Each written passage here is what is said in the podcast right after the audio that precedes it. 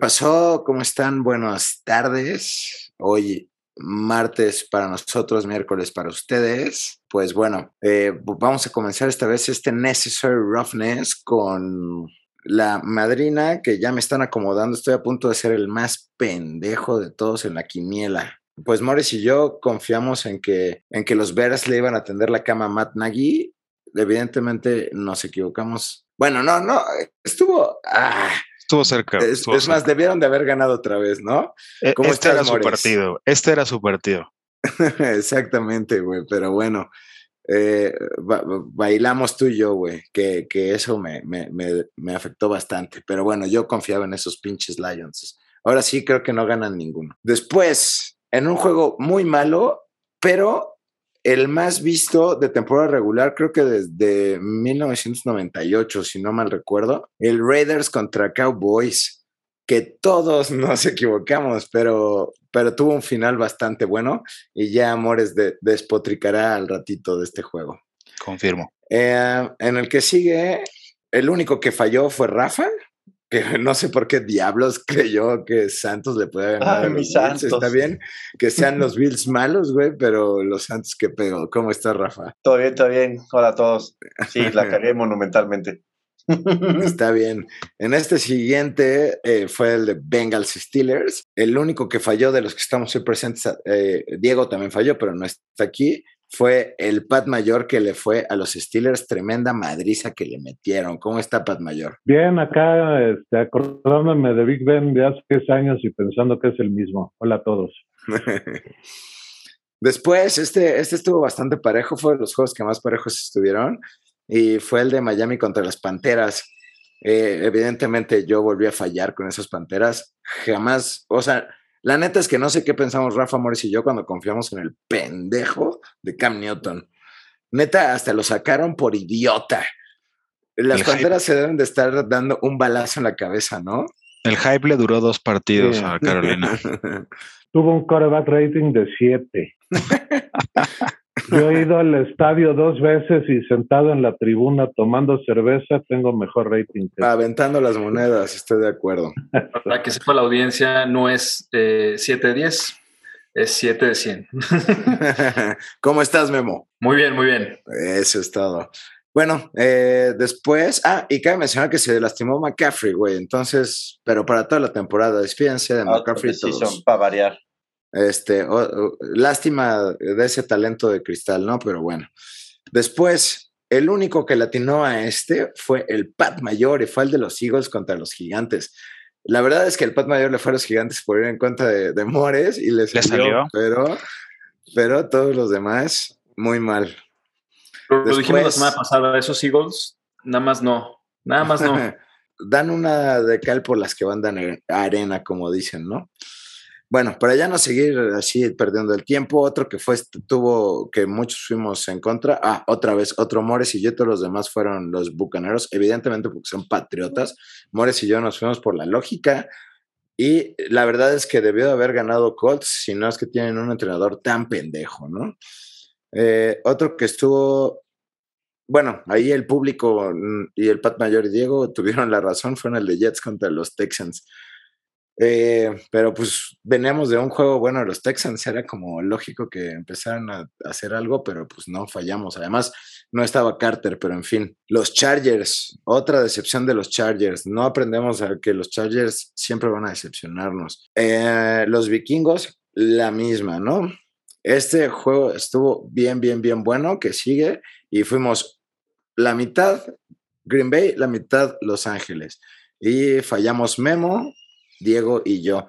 La verdad es que yo estoy ardido. Diego también debe estar ardido porque confiamos en esos güeyes, pero ya hablaremos después, este, el Pat Mayor y yo, porque vamos a hacer Rough Stories y creo que el problema de esta temporada ha sido la cantidad de malos entrenadores que hay eh, eh, eh, hoy en día, ¿no? Y este, bueno, los otros dos que quedan no hubo tantos, bueno, no, sí, en el de Seahawks Washington, no sé qué estaban pensando los que le fueron a Washington. Pero bueno, después de dar toda esta letanía de los juegos que pasaron, vamos a comenzar ahora sí nuestro programa.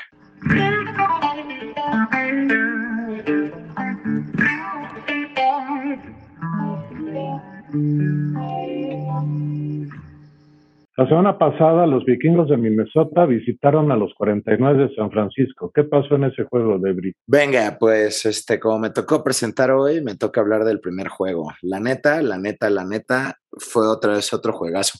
Yo creo que los vikingos lo único lo que se dedican es a darnos unos juegos de qué hablar, pero pues cuando menos sirven para algo esos cabrones, ¿no? Por lo que quiero empezar en este partido es una jugada que hizo Kirk Cousins, en la cual se alinea atrás de su guardia derecho. Desde que ves que tu que hace eso, en verdad sabes que no tienes una sola oportunidad de ganar absolutamente ni contra Jaguares, ¿no? Si han ganado dos, tres partidos es por la cantidad de talento que tienen esos vikingos de Minnesota, pero pues bueno, ni hablar. Por ahí, bueno, si, si ya me voy a meter en el partido, eh, empezamos con una intercepción a, Jimmy, a Hanson Jimmy les dije que no era bueno y aún siguió sin ser bueno. Todos igual si le van a San Francisco me van a mentar la madre, me van a decir que estoy bien pendejo, pero no, la neta, la neta, no, no, no hizo. Bueno, después de este, esta intercepción ya no hizo un mal juego, pero vamos, solo hizo dos pases al, de, más de 10 yardas, o sea, dos pases big time. Y, basaron su juego en tierra, como veníamos diciendo desde el principio de, esto, de, este podcast. Eh, em, por ahí el que se rifó recibiendo fue Brandon Ayuk. Yo, eh, Kittle fue una tristeza, recibió un solo pase para 13 yardas. No sé pues si Jimmy siempre lo utiliza, ahora quisieron cambiar, está bien, eso es una cosa que me gusta ver, pero tampoco se mamen con un solo pase a ese güey, ¿no? Si es lo más cabrón que tienen. Otra cosa, Divo Samuel, lo elogiamos bien cabrón, y decidió no lanzarle pase a, Divo Samuel, decidió que Divo, Samuel iba a correr y anotar touchdowns corriendo. Entonces, pues yo, yo no sé qué modas andan inventando ahí en, en San Francisco, pero pues ganaron, entonces vamos a darles el beneficio de la duda y decir que fue, que fue interesante. Los linebackers de San Francisco están perdidos. Yo no entiendo cómo Zimmer no pudo deducir eso durante el juego y atacarlos por ahí. Aquí creo que, coincido con Deb. La verdad es que los vikingos de Minnesota no jugaron nada mal. El problema creo que tiene nombre y apellido, ¿no? Y se llama Kirk Cousins. Finalmente, cuando un coreback está desconcentrado, hace ese tipo de cosas. Yo no veía algo tan ridículo después de aquel fumble bot y la, la famosa eh, formación cuando los Steelers pusieron a dos güeyes en la línea y a todos los demás al lado derecho. La verdad es que sí se vio que Kirk no estaba eh, en el juego, pero también, ¿sabes qué? Justin Jefferson, pues me parece que o sea, tampoco estuvo bien en el juego. Sí es el jugador con más recepciones y con más yardas, pero tampoco me pareció que estuvieran pues, ahí. Y por el otro lado, la conexión este, entre las jugadas de San Francisco con Eli Mitchell, puta, o sea, también lo usaron hasta que lo cansaron, 27 acarreos, 136 yardas, pero fíjate, 133 yardas, pero solo 4.9 yardas por acarreo, entonces estuvo ahí cansando, cansando, cansando, y sí, digo, si tú, eh, si la forma en la que San Francisco va a querer ganar es con Divo Samuels anotando este, touchdowns por carrera, pues estás perdido. Afortunadamente para ellos, este, los vikingos salieron desconcentrados y por eso pudieron ganar el partido, si no, hubiera estado bastante más cerrado al final. Yo creo que aquí hay dos cosas que hay que decir, ¿no? La primera es que la defensiva de los vikingos, creo que ahorita es la defensiva que más yardas ha permitido. Entonces, sí está hecho un desmadre. Eh, acerca de lo de Kirk Cousins, pues, o sea, sí fue una estupidez lo que hizo, estaba desconcentrado, pero en general está viendo las estadísticas de su juego. Creo que fueron 232 yardas, una cosa así, lo que metió. No tuvo solamente una interferencia, dos, dos touchdowns. Entonces, no es que fuera el peor juego que haya hecho. Quizás sí falló en el momento en que tenía que convertir. Este, y respecto a cómo estaban usando a Divo, a lo mejor un paralelismo interesante sería lo que hicieron los bucaneros con Fournette. O sea, yo sinceramente detesto a Fournette porque la mayoría de los juegos, todos los pases que le manda Brady, los tira. Entonces, de ser el manos de pared Fournette, de repente lo pusieron como si funcionara como un running back raro y el partido pasado contra los Colts los destruyó por ahí. Entonces, quizá, pues a lo mejor es utilizar tus piezas y moverlas diferente. Lo que se me hizo rarísimo es que Divo, la verdad, se estaba dando los resultados atrapando por aire. Pero pues bueno, fue una decisión rara de los 49. Lo que pasa, lo que me pasó a mí justo creo que en este partido fue la fue Kirk Cousins. La semana pasada hacíamos, creo que Rafa hacía la diferencia entre Kirk Cousins y Jimmy G este, que en realidad ese no era el duelo que estábamos esperando, sino la diferencia entre Divo Samuels contra Justin Jefferson y tampoco sucedió.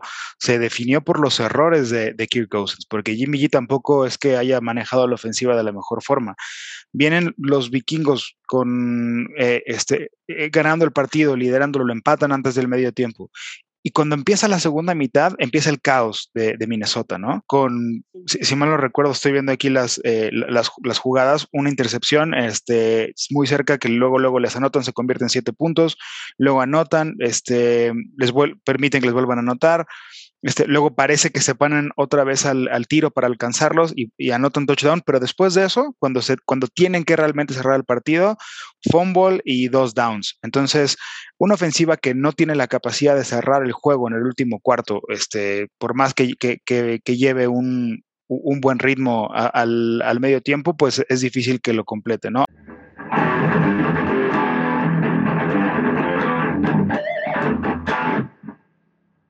En la semana 12, las Águilas de Filadelfia visitaron a los Gigantes de Nueva York en el MetLife Stadium y pasó lo siguiente. Platicábamos la, semana pasada un partido en el, que, en el cual contrastábamos dos diferentes puntos en el tiempo en el cual estaban cada una de estas dos organizaciones.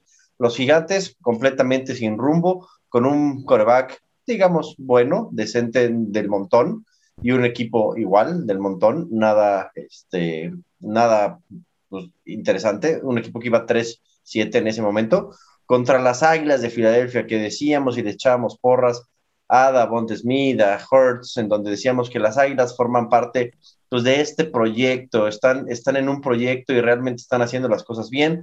Decíamos la semana pasada, se venían deshaciendo de todos sus veteranos, de todos los, la gente de, de algún renombre en Filadelfia, estaban haciendo Moneyball, ¿no? Por ahí estábamos diciendo eso. ¿Qué pasó? Pues que Filadelfia no llegó al partido. Este, los gigantes claramente dominaron ese partido. Curioso, dato curioso, el, primer punto en el partido que anotó Filadelfia fue hasta el cuarto cuarto, ¿no? Este, durante los primeros tres cuartos, Filadelfia no pudo anotar ni un gol de campo. Claramente lo decíamos, a veces los procesos no son constantes, a veces va a haber altas y No esperábamos, la neta, que la baja de, de Filadelfia fuera contra los gigantes, pero también lo dijimos, es un partido en el que no importa si vas bien o vas mal, o si traes un buen equipo o no. Son partidos de división y estos güeyes se dan con todo, claramente. Ahí los gigantes sacaron el orgullo, se le plantaron bien a la ofensiva de Filadelfia, que no hizo absolutamente nada. Y sorpresivamente, al menos para mí, excepto para el Pat Mayor, creo, que fue el único que le atinó con tal de ir en contra de Mores, pero los gigantes se llevaron este partido en Nueva York. Bueno, yo, aparte de que le quería llevar la contra Mores para ver si le quitaba un puntito por ahí de ventaja en la quiniela. La verdad es que lo dije más de una vez, a, pesar de las burlas de los aficionados de los Bills de Buffalo, que creía que Gigantes estaba jugando Obviamente no va a ganar nada, pero está jugando bien. Ahora, por otra parte, pues Filadelfia es de esos equipos que hay que matar al entrenador, porque si vieron el juego, las dos intercepciones que tuvo Hertz al principio, pues los mataron. A mí lo que me emputa de este partido es que haya ganado Gigantes y que los Vaqueros tengan todavía posibilidad de ganar esta división. Este juego invariablemente de lo que sucedió, que estamos hablando, Rafa dice, eh, Filadelfia anotó hasta el cuarto cuarto, los gigantes anotaron hasta el tercer cuarto, o sea, de verdad era un esfuerzo increíble por demostrar quién era más malo. Eh, efectivamente completamente fuera de todo el nivel que había mostrado en los partidos anteriores. Este, todo ese cuerpo de receptores que dijo Dev la semana pasada que tenía Daniel Jones eh, tampoco brillando para absolutamente nada. Se define con por, dos goles de campo, un, partido que de verdad no traía nada. Estuvo malo en el juego, la verdad. Yo no tengo mucho que decir. Fue un juego malo y aburrido. Sí, yo también. Perdón, yo sí quiero decir una cosa. Empieza el, empieza el tercer cuarto y las Águilas de Filadelfia jugándosela en cuarta en su campo, es eso sí es una mam, hijos de su puta, ¿cómo los Yo, yo, mi comentario es que si, si nos están escuchando y de repente se acuerdan de que alguien habló de un partido nefasto y asqueroso como este, nos escriban en el Instagram y nos digan, güeyes, ni de pedo hablen de este juego. Porque como pueden ver, luego a nosotros nos hace falta cordura para poder cambiar el juego del cual hablar. Y me incluyo. Entonces, por ahí ayúdenos con eso.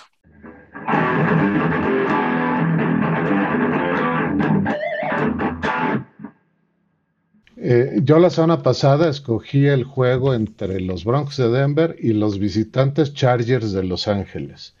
Eh, yo en la quiniela le puse que ganaban Broncos porque veo el juego parejo. El entrenador de San Diego a mí no me gusta para nada. Creo que es un desperdicio el equipo y, y el equipo con él es tan inconstante como los vikingos. Durante años los vikingos han sido famosos porque pierden juegos a lo tonto, juegos que deberían ganar fácilmente y eso mismo le está pasando a los Chargers. Broncos jugó muy bien, la defensa muy muy impresionante, presionando mucho a la ofensiva de, Los Ángeles, que no pudo hacer pues, prácticamente nada. ¿no? Eh, Keenan Allen tuvo un gran juego por parte de los eh, Chargers, pero básicamente es el único que tuvo. Eh, Denver pues, es, una, es un acertijo en el coreback. Yo no sé qué van a hacer el año que entra, pero Bridgewater salió lastimado en algún momento, entró Locke a sustituirlo, pues claramente se demuestra una vez más que no tiene futuro en la NFL y Bridgewater pues tampoco tiene eh, pues, los méritos para llevar un equipo lejos. ¿no? El último comentario que quiero hacer es sobre Patrick Sortain, que tuvo dos intercepciones, una de ellas para seis puntos regresados. Y pues, agradecerle a Debri que en los programas de pretemporada nos haya mencionado la existencia de Patrick Sortain. Estoy de acuerdo con usted, Pat Mayor, en que pues el entrenador pues tampoco me está gustando porque es un juego lo da bueno, un juego lo da como si fuera Anthony Lynn de nuevo. Pero lo que sí quiero decir es que cualquier cosa mejor que Anthony Lynn. este, por otro lado, la neta, la neta les quiero decir, a menos a mi gusto, lo dije también hace, hace tiempo. Javonte Williams va a ser muy bueno. Yo no sé la necesidad de seguir metiendo a Melvin Gordon. Eh, porque hasta por acarreo andan promediando más o menos lo mismo.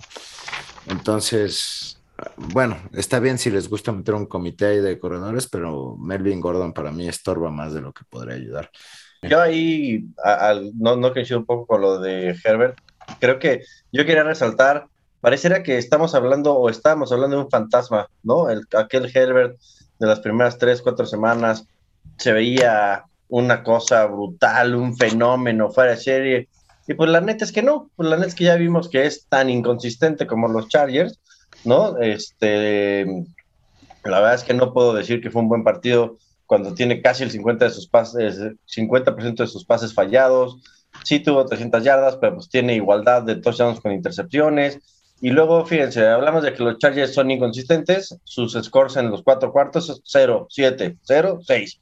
Sí, el tema de Herbert y su inconsistencia eh, creo que le pasa por la novatez. A mí eh, escuchaba el análisis que hicimos la semana pasada sobre este partido y en algún momento pensé que sí iba a decir que ganaba Denver, pero no, me fui por los Chargers por alguna razón. Este, y la verdad es que Denver, si algo se, se nota es que el equipo sabe dónde arreglarse, ¿no? Tiene varios años siendo una buena defensa. Habíamos hablado de y de Patrick Surtain en el principio, digo yo porque me acuerdo que Surtain era el pick que querían los vaqueros y al final se lo llevó Denver. Y el principio de, la temporada no había brillado. De hecho, esta fue la primera, el primer pick six de, su carrera de la temporada. Este, y demuestra el nivel que trae, el, verdadero nivel que trae, ¿no? Oigan, ¿se fijaron cuántos pateadores le pegaron al poste esta semana? Sinceramente, a mí, los Broncos es un equipo que no he entendido para nada esta temporada. Es un equipo que, o sea, de repente vemos equipos que van muy bien, dan algo emocionante, y de repente se van a la fregada y todo el mundo se decepciona.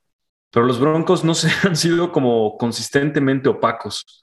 Sí tienen buenos jugadores, hacen una buena defensiva, pero aún así siento que algo les falla y algo no, nada más no están conectando bien. De repente vemos equipos que creemos que tienen potencial para crecer y desarrollarse, pero no sé, a lo mejor hay algo que no esté viendo bien, pero yo no creo que los Broncos sean un equipo que si no hace algo diferente pueda aspirar a algo en los siguientes años.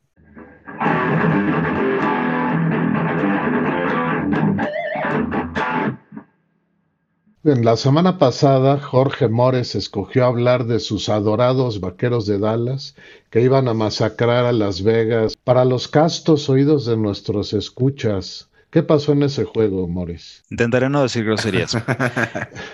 Eh, ¿Qué pasó? Pues se notó la realidad de los vaqueros de Dallas. Es un equipo chato, es un equipo que no tiene cocheo, es un equipo que tampoco tiene liderazgo. Eh, hay muchos pretextos que vienen alrededor de lo que sucedió el jueves en, Arlington. Uno es que no estuvo Mari Cooper y que al final del tercer cuarto se lesionó eh, CD Lamp. La verdad es que Dak Prescott, después de todo el dinero que ha tenido, le ha faltado liderazgo y le ha faltado la calidad de demostrar que es el segundo coreback mejor pagado de la liga. Zeke Elliott, ahora estaba escuchando y leyendo en blogs de los vaqueros que tiene un tema en la rodilla y que por eso no le están dando tantos snaps, pero Tony Pollard se lo comió. Zeke Elliott tampoco es la figura que, se merece todos estos millones. En la defensa, Trevon Diggs, no, ya lo dijo Deb la semana pasada, está cazando el balón y en muchas ocasiones eso es bueno si tienes otros profundos de calidad.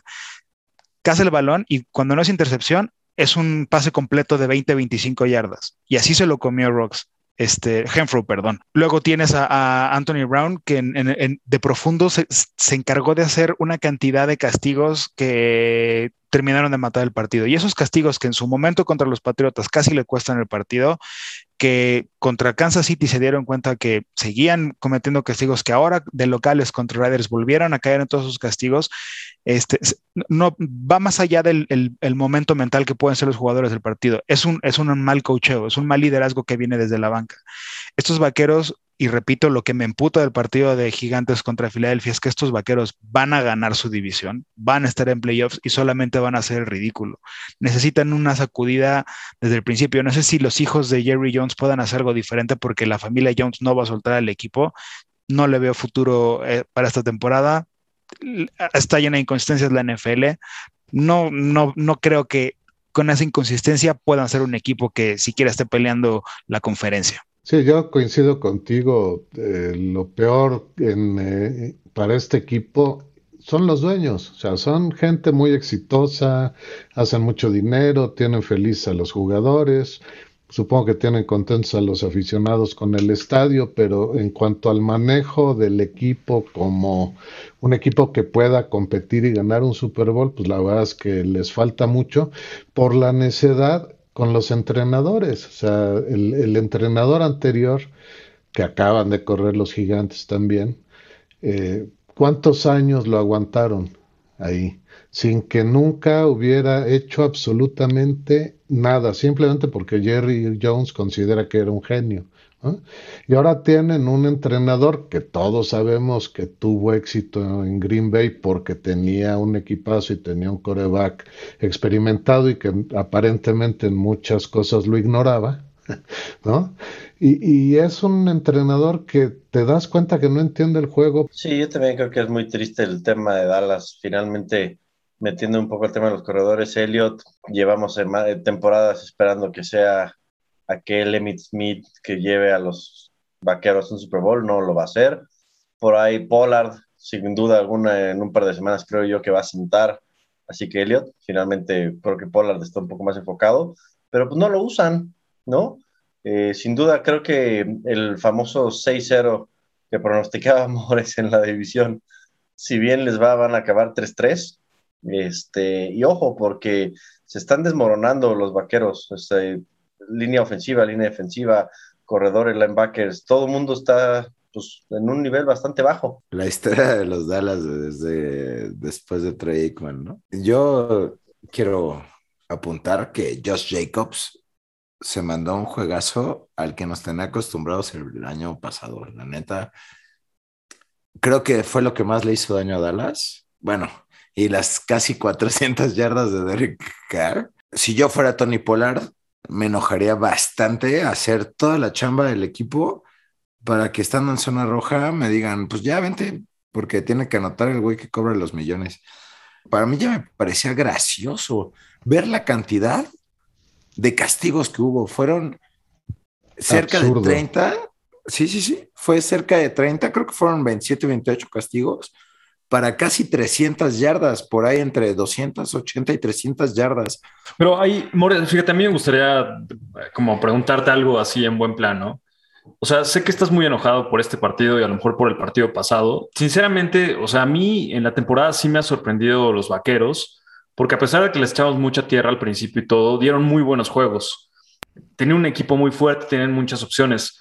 Yo la verdad creo que esta vez eh, el error también estuvo muchísimo en su defensa. Creo que hubo castigos como muy mal cobrados, porque no creo que fueran las interferencias que estaban diciendo. Y al final de cuentas, creo que todo, o sea, sí, a lo mejor estos dos juegos le va, le va a servir para, para más o menos como, como otra vez reestructurarse. Pero sinceramente no creo que estén tan mal como para decir que van a tirar toda la temporada ahorita.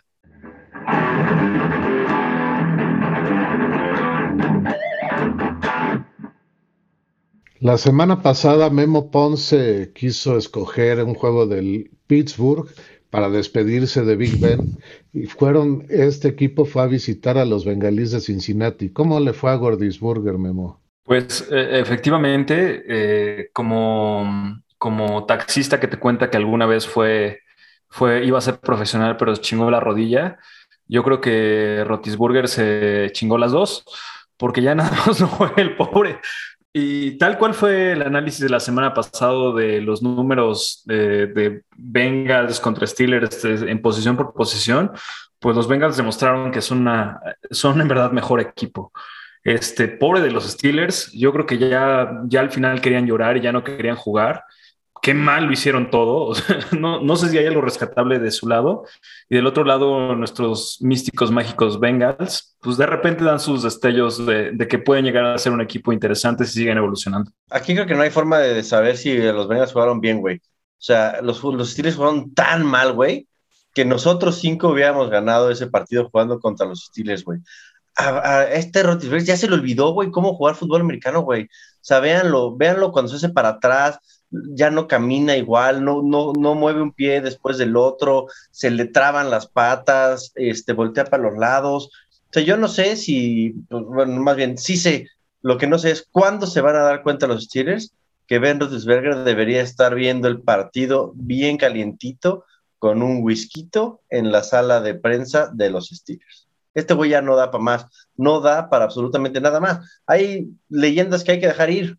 Ben Roethlisberger pues es una leyenda para los Steelers. Y ese es el punto, ¿no, Rafa? Que ya vimos que los Steelers sin Gordisberger están al nivel de los Leones de Detroit, tanto que empataron. O sea, es el único equipo que no ha tenido la capacidad de ganarle a los Leones de Detroit. Sí me gustaría recalcar en este juego que los bengalíes están haciendo bien las cosas. Hablábamos la semana pasada de lo que le podía costar de trabajo quitarse la mentalidad de perder otra vez contra Steelers, ¿no? Y lo lograron.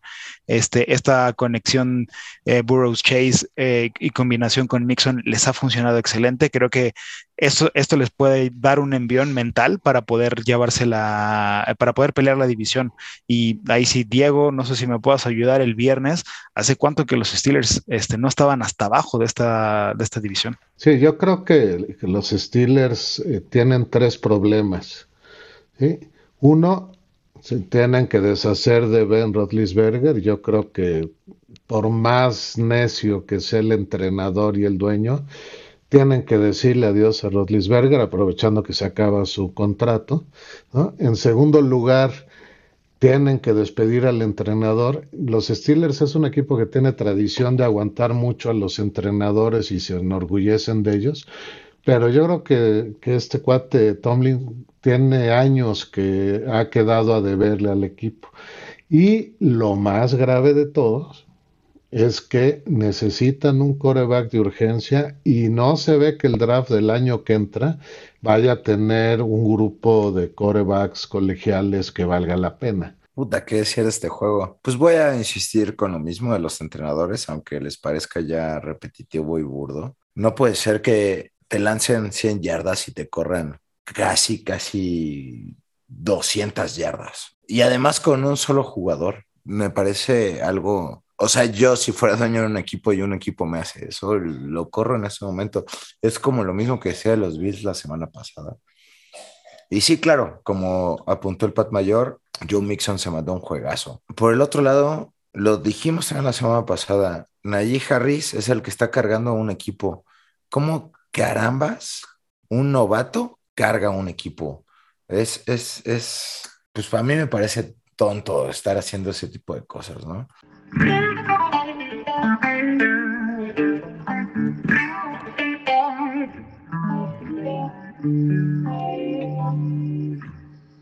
Muy bien, ahora vamos con las noticias. Yo quería comentarles eh, una noticia que pasó eh, más o menos hace dos semanas, pero que esta semana agarró mucha fuerza en Twitter, que era em, uno de los problemas que siempre va a haber en el NFL es que se quiere hacer demasiado política y que siempre agarran ciertas causas, se ponen de moda y entonces tratan de defenderlas a más no poder, ¿no?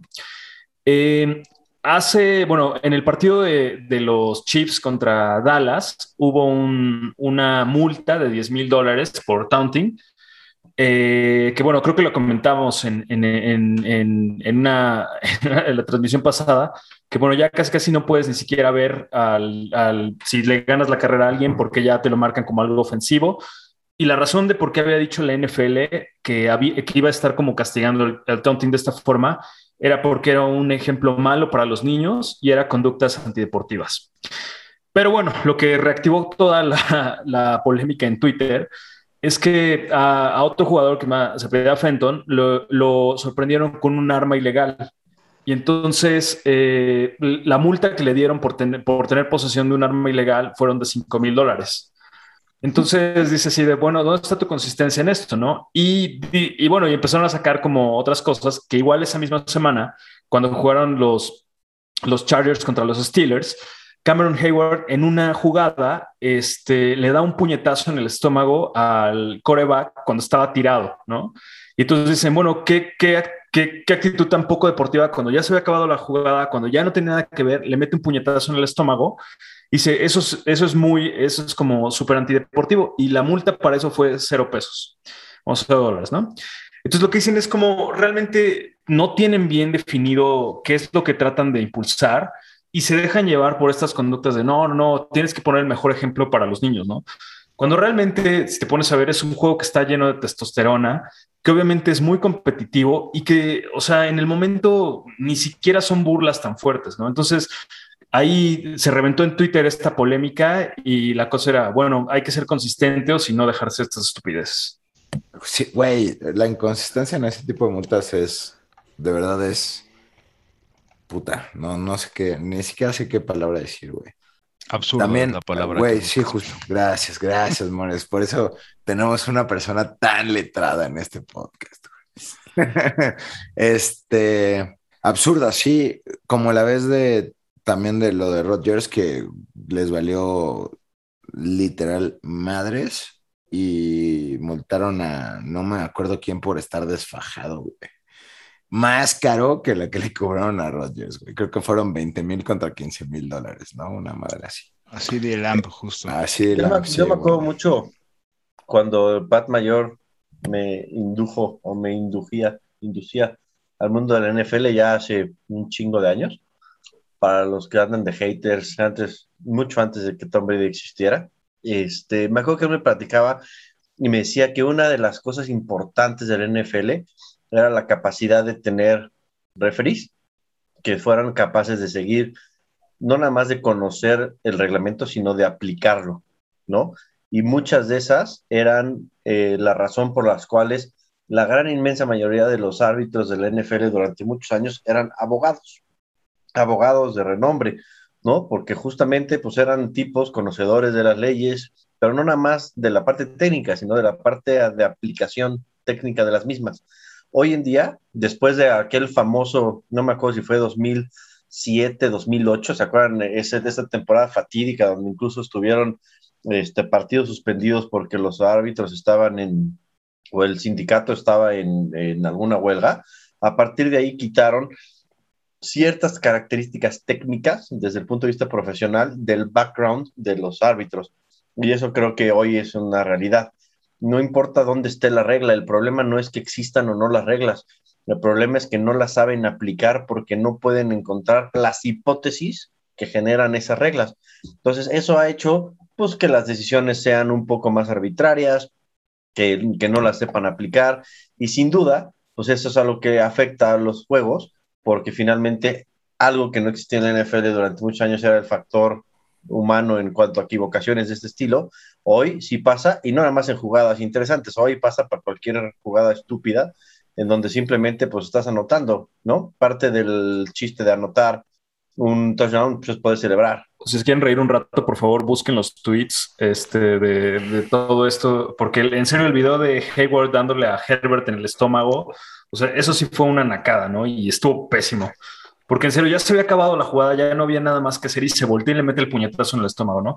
Pero el hilo de tweets eh, eh, es súper chistoso y, empiezan a comparar y cuando señala este Edward al, defensa de Dallas, dice, bueno, menos mal que no estaba desfajado, porque si no a ese güey ya hubieran dado de baja del NFL. Yo estoy de acuerdo y no con Rafa, porque tenemos árbitros de 38 años, que es el más viejo que en la NFL, güey. O sea, lleva 38 años arbitrando, ¿no? Siendo cebra, cagándola, ¿no? es cierto? Yo creo que el problema de hoy es que las reglas no son claras, güey.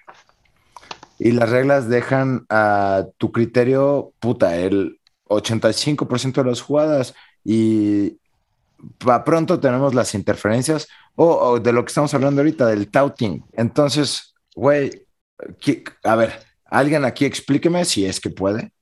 ¿Cómo mides ¿Hasta qué punto puedes celebrar o burlarte? ¿Dónde, dónde parte esa, esa diferencia? ¿no? Por eso siempre...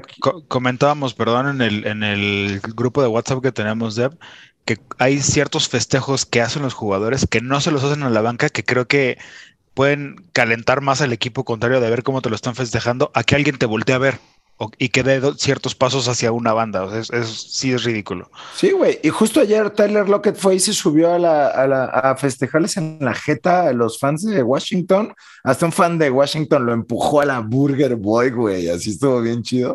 Pero ¿por qué no le marcaron nada, no? Sí, ahora, independientemente de lo que tú dices, Debrick, que las reglas no son claras, también los árbitros están perdidos. No sé si vieron el primer touchdown de Tennessee el domingo contra los Patriotas. El receptor de Tennessee agarra la pelota, se cae en la yarda medio, se arrastra a la zona de gol sin que nadie lo toque y el árbitro marca muerta la jugada en la yarda media cuando era un touchdown evidente eh, y esa regla tiene muchos años así. O sea, están tan pendejos los árbitros que ni siquiera jugadas tan sencillas como esa las pueden marcar correctamente. Entonces, sí, yo creo que el tema de los árbitros ha ido empeorando mucho con los años.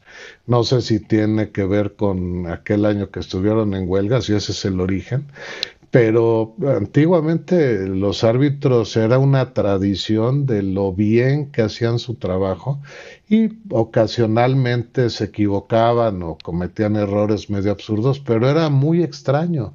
Ahora los ves, no marcan con precisión dónde quedó la bola, eh, no marcan castigos, marcan castigos que no son, este, a veces benefician a un equipo consistentemente. O sea, son una serie de cosas que dan mucho que desear, ¿no? En una liga tan seria y tan competida como esta.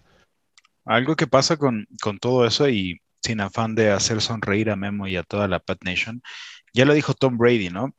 Las reglas cambiaron para proteger muchísimo a los corebacks. ¿Y por qué? Porque antes el, la NFL era un deporte de, contacto, que lo que vendieran los golpes, y de repente se, empezó a convertir en un espectáculo y en un negocio. Entonces empezaban a cuidar todas esas herramientas que les daban dinero y que les dejaban espectáculo. Al cambiar eh, poco a poco esas reglas creo que se empezó a perder un poco la esencia y efectivamente la aplicación de las reglas, como les decía Rafa, se las ha llevado a otro lado. Ahora, conectando esto que menciona Memo con las inconsistencias que puede generar la NFL, tenemos la noticia de Everson Griffin de Minnesota, que sube un video a la medianoche donde todo el mundo parecía o creía que estaba en tachas este, con la pistola diciendo mi compa Dalvin Cook me ayudó a conseguirla junto con todas mis balas y Dalvin Cook seguramente dormido este, sin saber lo que pase, lo que iba a pasar la siguiente mañana. Eh, esos mensajes les mando yo a mi, a mi novia que estoy con Mores cuando, cuando, cuando, cuando no sabe dónde ando. Exacto, y Dalvin Cook, eh, eh, sin enterarse de nada, ¿no? Ahí acabó embarrado en medio de un tema de salud mental que, como le decía Memo hace ratito, quieren ser un ejemplo y entonces deciden eh, poner a un lado todo lo que realmente es importante para poner en, en, el spotlight lo que les vende. Y entonces señalar, ay, mira, está desfajado ese muchacho, 30 mil dólares, ¿no?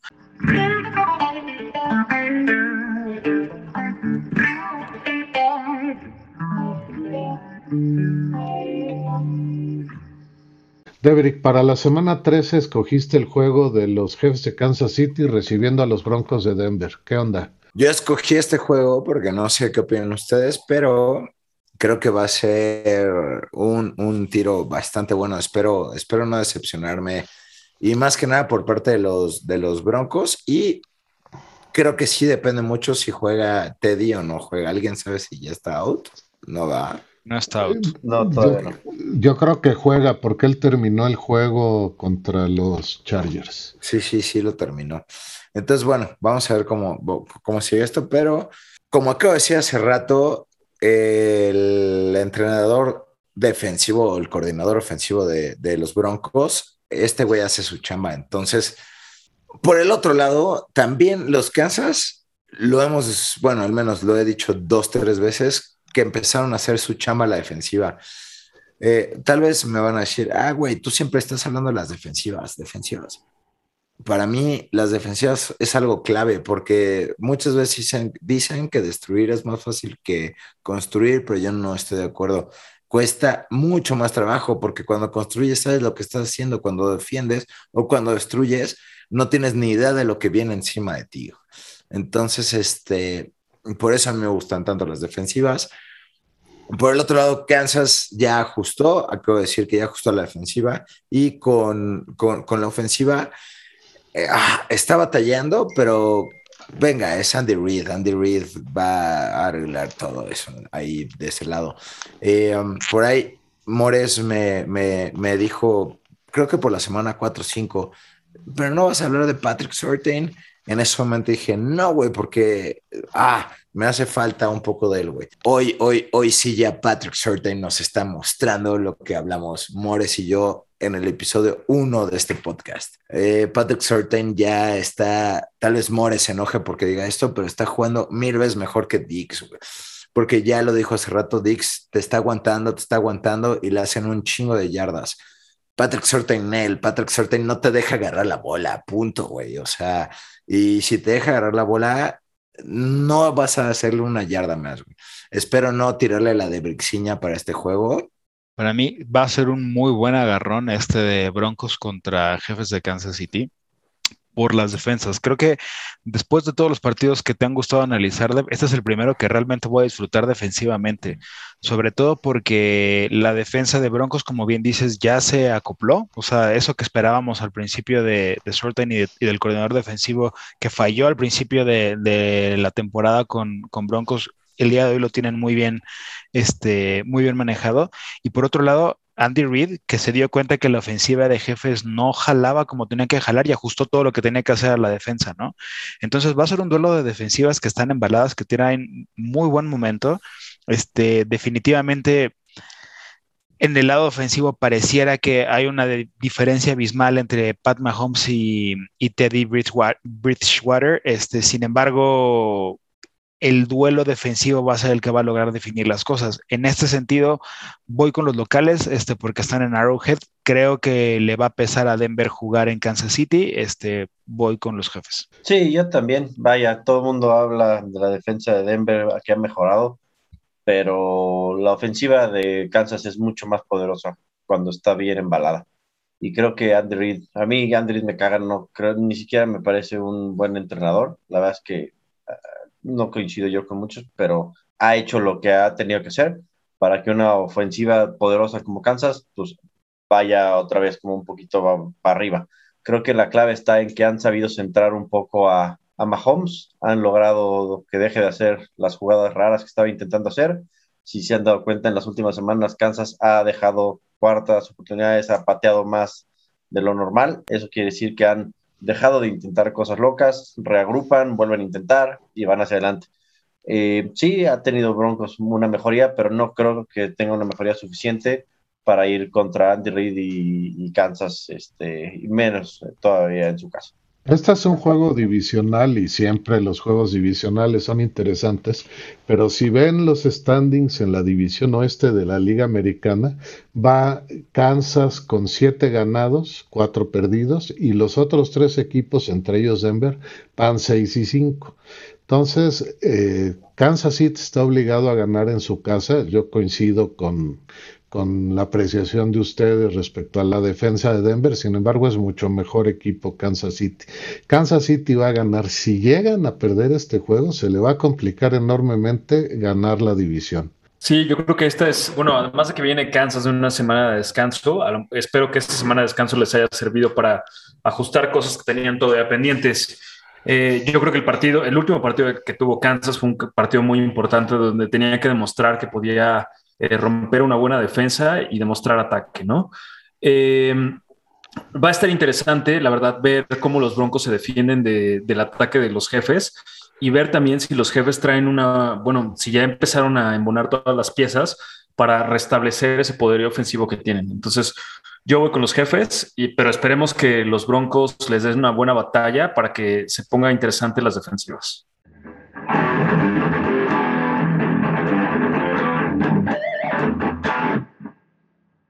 En otra batalla divisional, los Patriots de Nueva Inglaterra visitan a los Bills de Buffalo.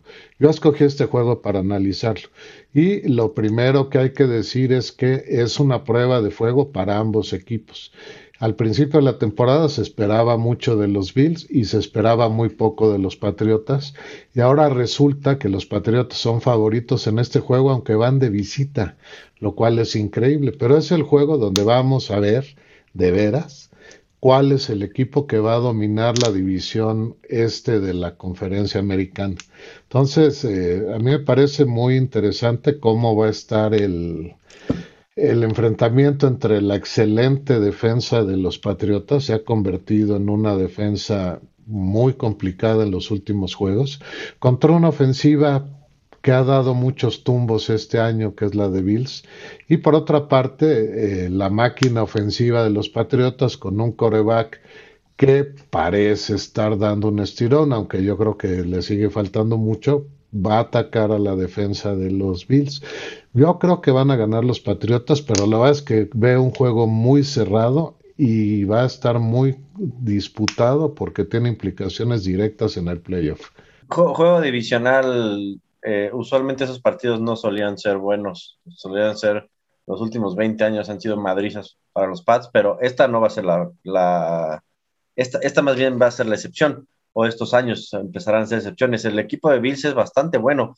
Yo la clave la veo en, el, en lo que pueda hacer la, la defensa, perdón, la ofensiva y la bolsa de protección de Allen contra Matthew Judon. Matthew Judon se está convirtiendo en un es un jugadorazo, ¿no? Es el líder de la defensa de los Patriotas. Decíamos al principio, ahí estaba gente como Kyle Van Noy, estaba gente como Hightower, ¿no? Este Jackson, que si bien lleva muchas intercepciones, eh, pareciera ser que nadie tiene ni la velocidad ni la capacidad para ser un líder. Y de la nada sale el patriota de mangas rojas, que me encabrona cada vez que lo veo de mangas rojas porque no me gusta que un jugador destaque por su vestimenta pero pues este güey está destacando no nada más por esto, sino porque sí está siendo un disruptor eh, contra las bolsas de producción de los corebacks.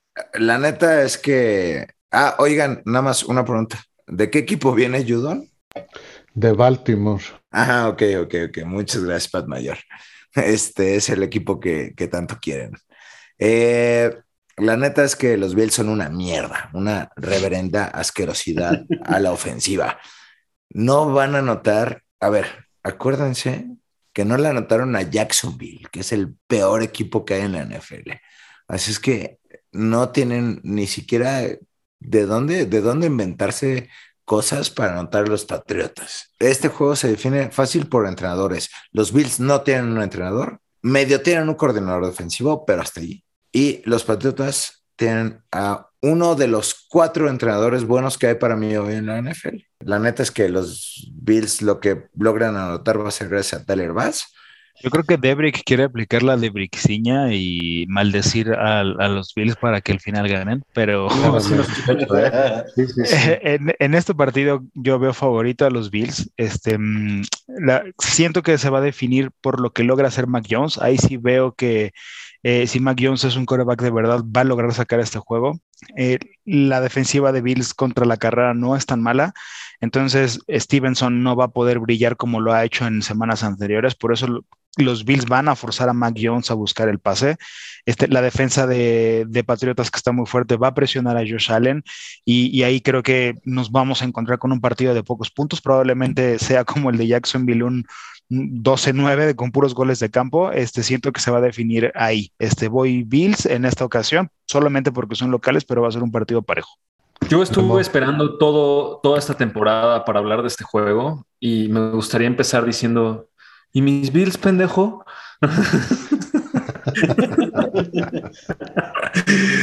no, a ver, la verdad es que una de las cosas que más me sorprendía de los Bills al inicio de la temporada era su defensiva. Estaban cabrones, o sea, y era de envidiarse. No sé qué chingados les pasó, pero resulta ser que ahora la defensiva de los Pats es muy, muy buena.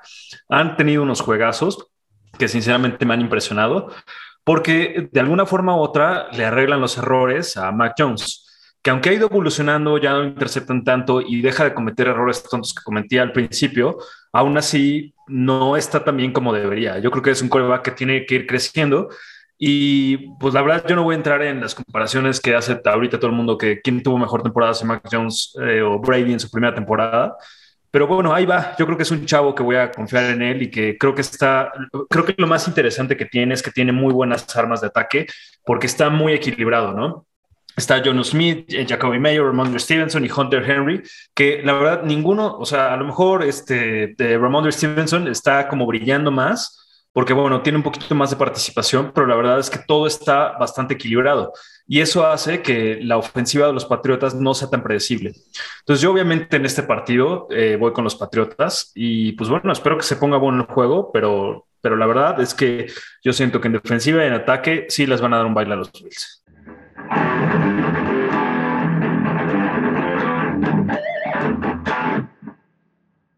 Los 49 de San Francisco que necesitan ganar para seguir peleando por calificar visitan a los Seahawks de Seattle.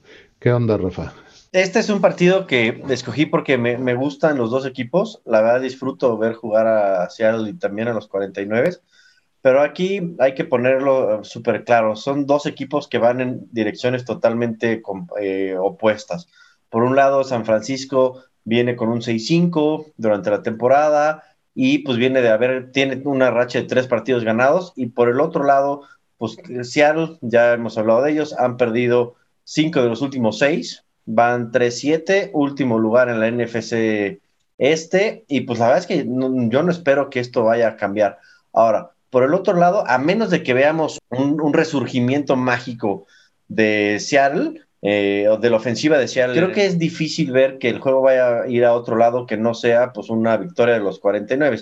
En realidad creo yo que la última, la única chance que va a tener Seattle eh, de ganar el partido es si pueden llegar a limitar el juego de los 49 de corrida, ¿no? Y forzar a Jimmy Garapolo a, a agarrar el juego en sus manos. Sabemos que cuando el juego depende de Jimmy Garapolo, ahí es probablemente donde está eh, un poco más eh, débil la victoria para los 49.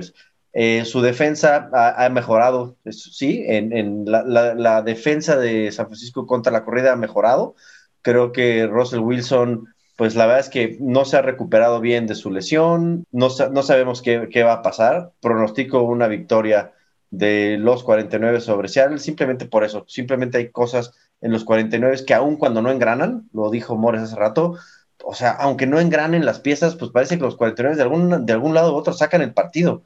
Y por el otro lado, pues Seattle, pues es un equipo que está acostumbrado a no tener que hacer todo eso para ganar. Es un partido, es un equipo que usualmente ganaba ¿no? Y ganaba simplemente haciendo las cosas que hacían y hacían bien. Hoy le faltan muchas piezas. Estos 49 es que efectivamente pareciera que traen suerte, vienen enrachados. De sus últimos cinco juegos han ganado cuatro. Y por otro lado, unos halcones marinos que pensamos que cuando Wilson regresara eh, si podían enrachar y por el contrario de sus últimos cinco juegos llevan cuatro perdidos eh, pero son de locales. Entonces, con la localía y en juego divisional, todo puede pasar.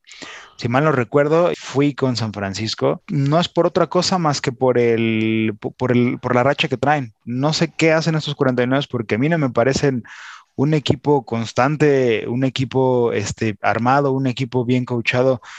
Para mí son un desmadre, no, no tienen pies ni cabeza, pero ganan. Entonces, contrario a lo que le pasa a muchos equipos como los, eh, como los mismos vaqueros, como los vikingos de Minnesota, que parece, o incluso como los cargadores de, Los Ángeles, que parece que pueden ganar, pueden ganar, pueden ganar y madres, algo les pasa al final. Los 49 es el contrario, ¿no? Pareciera que no van a ganar y se acaban enrachando. Sí, bueno, la temporada de Seattle se acabó en la jornada 5 cuando los Rams lastimaron a Wilson cuando fueron a visitar a los Seahawks. Ahí yo creo que rompieron al equipo desde entonces. Ese equipo de Seattle ha estado muy mal. Incluso una vez que regresó Wilson no se ha notado una mejoría en absoluto. Por otra parte, pues San Francisco está mejor armado, está embalado tiene posibilidades de clasificarse a playoffs, así que yo creo que va a ganar San Francisco, no fácil, los juegos divisionales nunca son fáciles, pero sí creo que tiene las suficientes armas para poder derrotar a los hijos. A mí no me gusta ir con este pronóstico, pero yo también fui con San Francisco eh, y la razón principal es que el juego pasado que tuvieron, eh, donde los hicieron pedazos, como ha sido en el caso de toda la temporada, es por tierra. Y no hay duda alguna que si, por ejemplo, empezaron a hacer los 49 sus experimentos raros de agarrar a Divo Samuels para que corra, pues les puede funcionar muy bien en el siguiente juego, ¿no? Entonces, pues bueno, igual que ustedes, yo pienso que como los 49 están en una muy buena racha y los Seahawks, la verdad, no están bien, bien enchufados, van a perder este juego. La verdad es que ah, yo no entiendo qué pasa. A la defensiva sí, son un chiste esos Seahawks. No, no, y lo dijimos creo que en el episodio 2, pero a la ofensiva no, no, no estaban tan mal. El juego en el que se lesiona Wilson no lo hacen tan mal. Después, el primer juego en el que no juega Wilson tampoco lo hacen tan mal. Después de ahí ya se vino una debacle horrible. Regresa Wilson y, parece que es Joe Flaco. El partido pasado, una atrapada, 13 yardas de Dick Metcalf. Ese güey ocupa tanto espacio en la tierra, porque es gigante, que aunque le lances mal el pase, se lo lanzas bien. O sea, eso, eso es lo que no, no estoy comprendiendo. Se lastima Chris Carson, pero Chris Carson tampoco es el corredor que la NFL espera y que todos amamos ver correr. Y luego de repente Alex Collins, que la temporada pasada cuando no pudo jugar Carson lo hizo bien, de repente se echa nada más tres corridas. Es que, es que, Pete Carroll, ¿qué estás pensando, güey?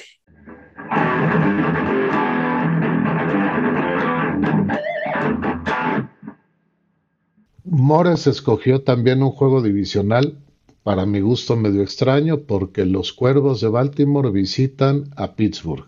¿Qué onda con el Gordisburger ahí? Va a ser un juego, a mi gusto, muy interesante para ver qué puede hacer eh, Cuervos contra unos acereros desahuciados. Estos partidos históricamente eran muy buenos y muy parejos eh, desde los tiempos de Ray Lewis. El día de hoy pareciera que están en polos completamente opuestos, uno hasta arriba de la división, el otro en el fondo. Sin embargo, si algo ha caracterizado a los Cuervos y en especial a Lamar Jackson es que la pierde en momentos clave y en partidos clave, ¿no? Este se vio desde el primer, desde la jornada 1 contra Las Vegas, donde ya se estaba despidiendo desde que acababa el partido y bueno.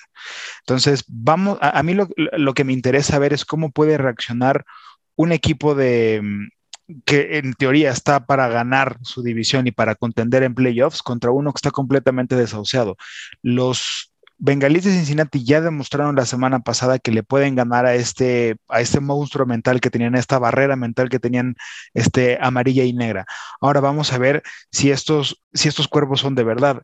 Anticipándome un poco a lo que probablemente va a decir Memo, es cuando nosotros esperamos una madriza de Baltimore a Pittsburgh. Y si en algún momento Baltimore deja vivir a Pittsburgh y por ahí Najee Harris puede hacer, puede hacer eh, eh, algo este, a, a, la ofensiva, aprietan el juego, lo llevan a las últimas instancias y al final del día Acereros acaba ganando el partido, además de que la división se aprieta de una manera hermosa, creo que podemos ir descartando a los cuervos como contendientes a, la conferencia. A pesar de todo, voy Baltimore solo porque TJ Watt está en protocolo COVID y no va a jugar. Yo creo que van a ganar los Steelers y la semana pasada la actuación de Lamar Jackson fue realmente lamentable, cuatro intercepciones, eh, con un equipo que tiene una defensa más o menos respetable, aunque tienen muchos lastimados, le va a costar mucho trabajo.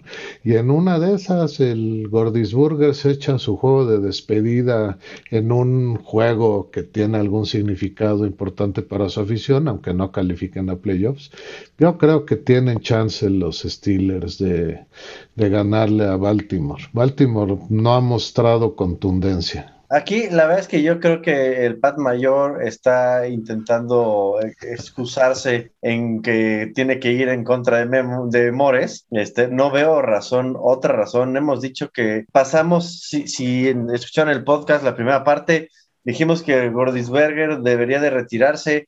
Memo lo comparó con un aficionado probablemente este, el, el, el, no, no, no, necesita retirarse, necesita irse de inmediato. Yo la verdad es que no creo que puedan hacer absolutamente nada contra Ravens, porque si bien los Ravens, sí, Lamar Jackson trae altibajos, son un equipo aguerrido y van a sacar la casta y van a echar todo al asador para ir a ganarle a los Steelers, justo juegos divisional pero, pues, o sea, con todo lo que hemos dicho y con todo lo que hemos visto en los últimos días de Steelers, pues la verdad es que yo no creo que puedan hacer absolutamente nada, aun cuando los Ravens no vengan tan bien, aun que creo que no van a jugar nada mal. Yo sí, yo sí creo que esta va a ser una suma madriza contra los Steelers, y entonces ahora sí, creo que van a empezar a encenderse las alarmas en, en Steelers y vamos a ver pues si empiezan a decidir cuál es el futuro de ese equipo. A mí ya me da miedo dar un pronóstico tan positivo porque me van a bullear, me, me bullean más con Lamar que con Brady o con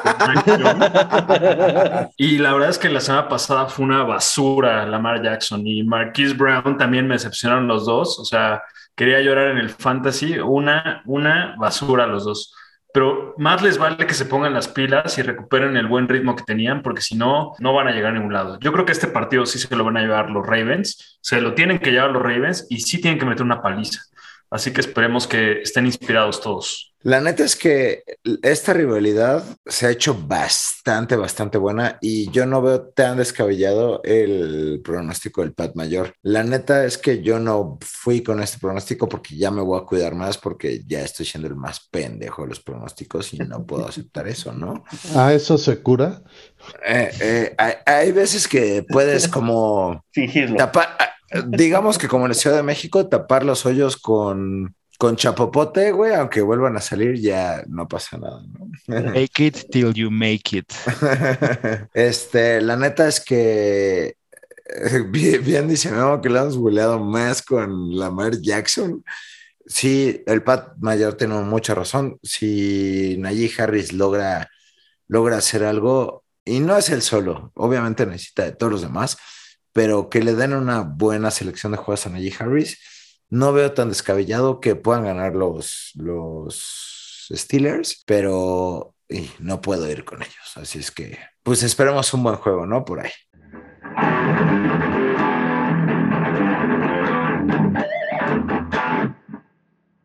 Inexplicablemente para mí, Memo escogió hablar de Las Vegas que recibe al fútbol team de Washington. ¿Por qué Memo? Pues la verdad es que siempre hablamos de equipos que de repente son como inconsistentes y medio raros y te dan sorpresa y todo.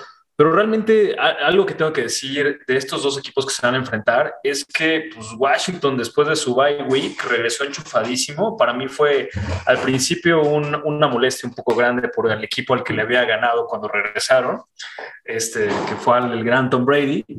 Eh, pero la verdad no están jugando mal, se enchufaron bien y, por ejemplo, la semana pasada Antonio Gibson les metió por tierra 111 yardas a los Seahawks, que no es, no es poca cosa. Este, pues Heineken no se, no se ve tan mal, la verdad, no es, no, es que esté jugando basura. Entonces el equipo está teniendo una evolución interesante en esta segunda parte de la temporada. Y los Raiders, que creo que nos han dado muchísimas sorpresas, eh, pues esta temporada la verdad sí me están gustando y hasta me gusta apoyarlos de vez en cuando por, por la agradable sorpresita que nos dieron ahí con los Cowboys, una, pero también porque han tenido una evolución rara y, y tienen buenas armas, ¿no? Entonces, yo creo que este juego, en teoría, debería de llevárselo fácil los Raiders, pero creo que el Washington Football Team lo está peleando muy bien, ¿no? Entonces, la única, a lo mejor, ventaja que tienen clara los Raiders es que tuvieron más tiempo para descansar. Y pues nada, yo la verdad sí creo que va a ser un juego interesante y a ver qué tal se pone. A mí sí me costó muchísimo trabajo decidir a quién irle a este partido, era neta. Eh, Raiders eh, para mí va y viene, va y viene, y pensábamos que llevan de bajada después de lo de Henry Rocks Joe Gruden, el otro güey, este, que también andaba ahí con broncas, eh, los protocolos COVID, el mal desempeño de algunos jugadores en su, en su parte personal en Las Vegas, pero aún así le puse a los Raiders. Eh, creo que después de el delicioso, la deliciosa victoria contra Dallas, me hicieron creer un poco en ellos, eh, pero ojo, o sea, esto va a ser un partido, yo creo, de esos que se van a definir al final, final, final, si no es que en tiempo extra con algún gol de campo faltando cero, coincido, Washington Football Team está jugando brutal, súper concentrados, no es un equipo para llegar al Super Bowl, pero tampoco tiene enfrente un rival tan fuerte, son los Raiders. Entonces, voy Raiders, pero va a ser un juegazo, creo que va a estar muy, muy, muy cerrado. Sí, yo coincido que los Raiders tienen todo para ganar, pero también coincido con Memo que Washington regresó enchufado de su bye week y muy interesantemente para el pronóstico de 6-0 de Dallas en su división. En la jornada 14, Dallas va a jugar a Washington. Ahí vamos a ver quién va a ganar realmente esa división. Si los vaqueros logran sobrevivir eso, pues está bien. Ahora, en cuanto al juego de Las Vegas contra Washington, Las Vegas jugando local, yo tengo que apostar a que va a dar un buen juego. Veto a saber, porque con ese equipo nunca sabes, pero eh, deberían ganar en su casa. Este juego va a estar bastante, bastante bueno, la neta. Sí, coincido y lo dije, Heineke está jugando un juego básico. Ron Rivera, la neta es que hace rato les dije que había cuatro buenos entrenadores a mi gusto en la NFL y Ron Rivera es uno de ellos. Es que neta volteen a ver su equipo. O sea, güey, para que vaya con el récord que trae, todos creeríamos que debería de estar como los Jets, como los Jaguares, como los Lions. Por el otro lado, los Raiders, los Raiders, ah, aquí no sé por qué no les gustan tanto, menos a Memo. A Memo le gustan dos, tres como a mí, güey. O sea, a mí también me gusta verlos jugar. Hay veces que Josh Jacobs juega como la semana pasada y es increíble verlos jugar. Henry Rocks juega con la semana pasada. Aquí, aquí la parte que creo que les va a doler un poco es lo de Waller. Aún no dicen si va a jugar o no, pero casi es seguro que no juegue. De ahí en fuera, yo veo un, un juego bastante, bastante parejo. Yo voy Washington por una sola razón. Washington efectivamente regresó conectado de su bye week eh, los Riders no hacen pesar su estadio, de hecho traen récord de 3-3. Eh, no son un equipo que se motiven, o ganar a los Vaqueros de Dallas no les da un envío en anímico. Este, los Riders sí, sí pueden ganar de locales, pero no significa absolutamente nada para ellos. Creo que por el contrario, Washington, ahí sí, como decía Rafa, si alguien si algún equipo me preocupa para retar ese pronóstico que hice de 6-0 de los Vaqueros de Dallas en la división es, es el juego contra el Washington Football Team. Sin embargo, de todas formas veo a los Vaqueros ganando la división. Entonces, este, creo que este partido lo podría apretar. Si Washington realmente quiere hacer algo, tiene que ganarle un equipo que, como lo hemos venido diciendo, no trae nada, se está cayendo a pedazos y aunque lo de los vaqueros, como ya todo el hate que le tiré, no lo voy a repetir, no dieron nada de sí el, jueves pasado. Este, creo que el Riders va a seguir en esa línea, no tiene nada que dar, va a ganar Washington que tiene una mejor, está mejor, está más coachado y tienen este, muchas más razones y mucha más hambre de, de triunfo.